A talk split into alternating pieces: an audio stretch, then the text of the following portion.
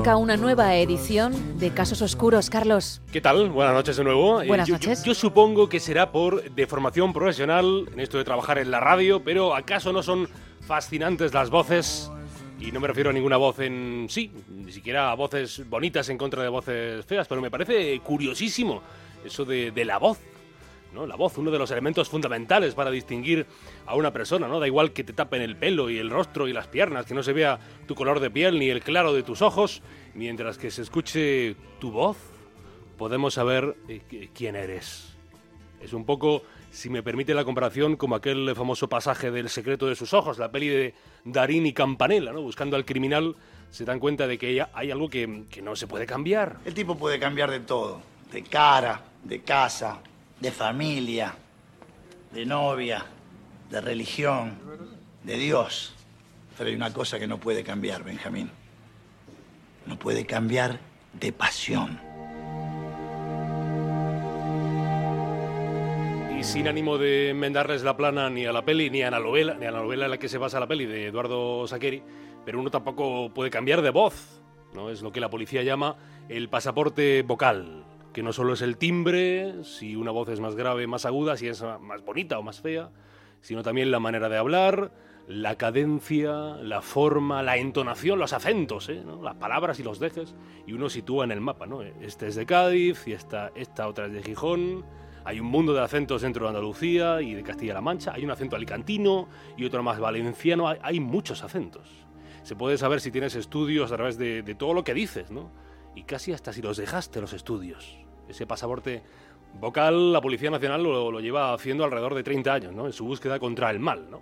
Pronunciando una S, a, ver, pruébalo, pruébalo. Una S, ya pueden saber si tienen los dientes en su lugar, ¿no? Quizá, quizá tienen las paletas separadas, ¿no? Eso, eso que se llama diastema, que es lo que tiene, por ejemplo, Macron, fíjate, fíjate. Con, con la S pronunciada uno puede estudiar si si te has drogado mucho en la vida, ¿no? Si has bebido, ¿no? ¿Cuál es tu estado emocional, ¿no? Existe de veras ese laboratorio de acústica forense de la policía donde trabajan físicos, lingüistas, fonetistas, logopedas, ingenieros del sonido, lo que esconde tu voz y a veces lo que te incrimina en un caso, lo que incriminó a los malhechores del caso que hoy nos ocupa.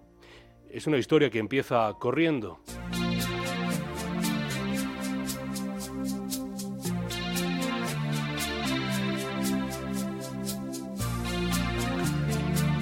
En esta ocasión, Carlos, nos tenemos que ir hasta La Moraleja, hasta la urbanización de lujo que está situada en el municipio de Alcobendas, en Madrid. La tarde del 12 de abril de 1993 era el lunes después de la Semana Santa que, como de costumbre, había llenado de España firios y procesiones. Una, una España que estaba a punto de conocer que Felipe González, el presidente, tomaba la decisión de adelantar las elecciones al mes de junio, enfrascado como estaba el PSOE en divisiones internas, al acecho, el Partido Popular de un José María Aznar ávido de alcanzar la Moncloa. Se abría la precampaña con el tono duro de, los candidatos. ¿Cuándo no ha habido tono duro entre los candidatos? En los próximos días de la semana, en la portada del diario El País se informaba de cómo Israel aceptaba la retirada de los territorios ocupados a cambio de paz con los palestinos, de los nuevos bombardeos de Serbia sobre la ciudad de Srebrenica, cómo el paro creció en 2.000 personas al día durante el pasado mes de marzo. No sería hasta, hasta la portada del País del jueves 15 de abril cuando se informaba de algo que había ocurrido el lunes 12 de abril. Un breve titular esquinado en la portada.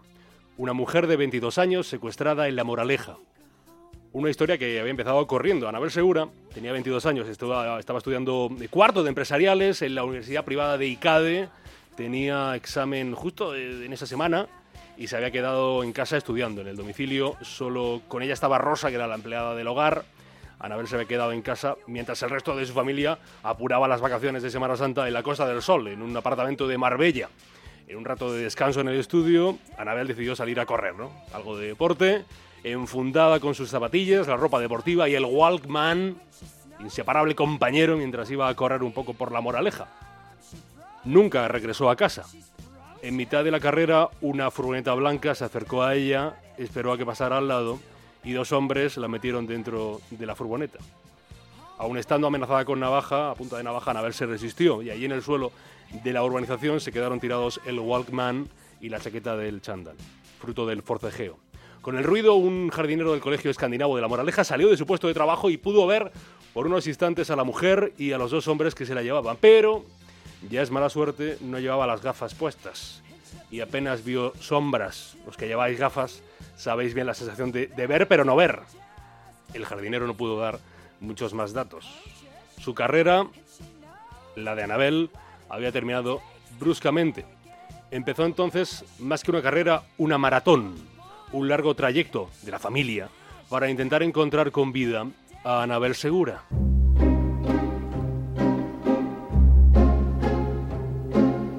Los secuestradores, Carlos, no actuaron en la moraleja por azar, sabían lo que buscaban. Sí, alguien, alguien a quien retener para poder pedir un rescate.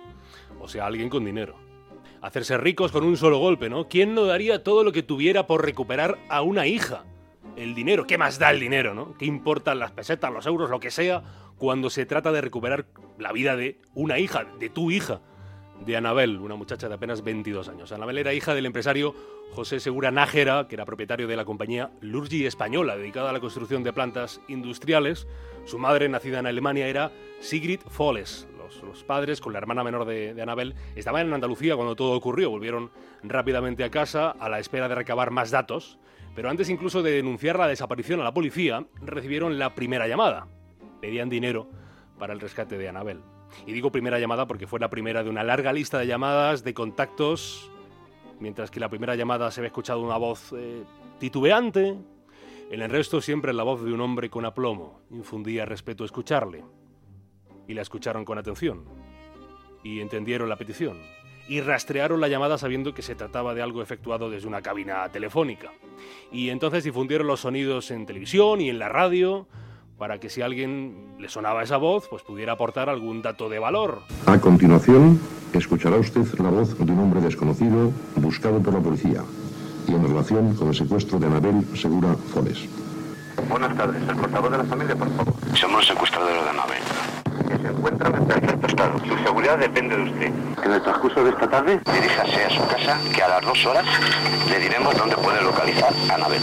No vamos a admitir ningún error más. ¿Comprendido? Escúcheme con atención, ¿eh? No lo voy a volver a repetir. Tienen el dinero preparado. La familia, la familia de Anabel accedió a las peticiones de rescate. Hubo dos intentos de dejar el dinero en un punto concreto y que los secuestradores recogieran esa cantidad, ese, ese premio para ellos. Una cantidad que pasaría de los 50 millones de pesetas iniciales hasta los 150 millones que se llegaron a exigir. El primer intento de pago fue en Guadalajara, el kilómetro 126 de la Nacional 2. Se tiene que dejar el, el, bolso con el dinero debajo del puente. Allí se dejó y se sabe que uno de los secuestradores pasó con un vehículo, pero no se atrevió a bajar. Luego lo volvieron a intentar en la ciudad conquense de Tarancón, esta vez en el kilómetro 160 de la Nacional 400. El plan era el mismo, pagar por un lado y detener por el otro. Dos aspiraciones nobles y no incompatibles. La de la familia, que era recuperar a Anabel, y la de los investigadores, detener a quienes le habían hecho eso a Anabel. Y de nuevo el terror, el miedo, la cobardía, no se sabe qué. Los secuestradores no pasaron a recoger nada. A todo esto, habían pasado ya demasiados días desde aquella tarde en que Anabel Segura salió a correr y no regresó. La paciencia de la familia, por saber algo sobre su añorada Anabel, les hizo pedir a los secuestradores una prueba de vida. Y estos les le dieron una prueba de, de voz. Hola padres, esta gente no me cuida mal. Así es que a ver si esto se termina pronto. Hasta luego. Papá, adiós mamá. Hermana, te quiero mucho.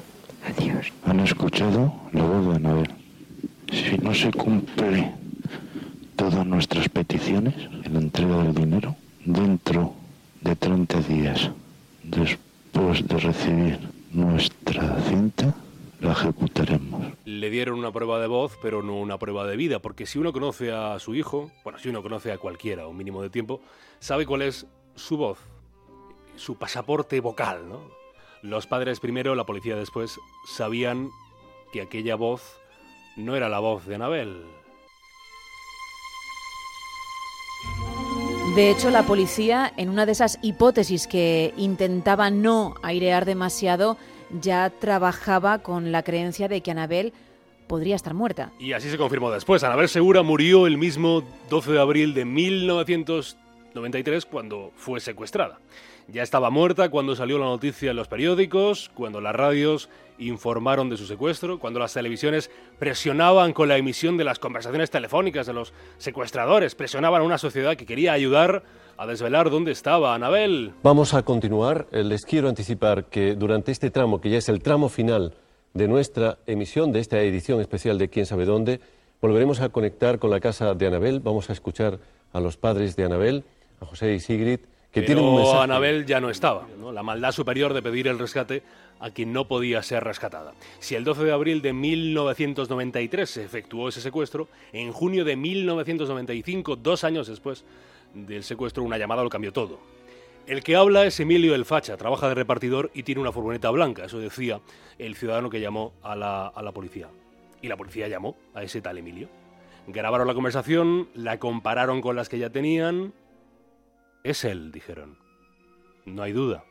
Se puso, en marcha aún más de lo que ya había estado esos meses, ese novedoso por entonces departamento de acústica. No pudieron asegurar que fuera él, el hombre de las llamadas, el secuestrador. Y actuó entonces el olfato de la policía. En septiembre de 1995 detuvieron a Emilio Muñoz Guadix, repartidor de furgoneta, marido de Felisa García, churrera de profesión. Junto a ellos cayó Cándido Ortiz, que era fontanero. Habían sido ellos, principalmente los dos varones, quienes habían ideado el que creían que era el palo perfecto, ¿no? Dinero para tapar sus muchos agujeros, pero todo se les vino abajo. Confesaron haber matado a Anabel Segura y haberla arrojado en una vieja fábrica de ladrillos de Numancia de la Sagra, en Toledo. Felisa, según quedó registrado la sentencia por un miedo atroz a su marido y bajo coacciones y amenazas, fingió la voz que hemos escuchado, fingió la voz de Anabel, condenada a dos años y medio de prisión. Cándido moriría en la cárcel en 2009, Emilio salió, salió de ella con un, con un pitillo en la boca, gracias a la doctrina Parot. ¿Qué le diría a la familia? Le preguntaron. Pero ¿qué se puede decir en estos momentos? Vamos a ver. Que lo siento, lo siento mucho lo que sucedió. Y ya lo dije en el tribunal, que daría 10 años de mi vida para que no hubiera pasado esto. Y ya está, si es que más ya no se puede decir. Emilio dijo, Emilio dijo mucho en todas las llamadas a la familia segura. Tantas que fue esa, su voz, la clave para resolver un asesinato que ocurrió hace ya 30 años y que demostró que se puede cambiar casi de todo, ¿eh? menos de voz.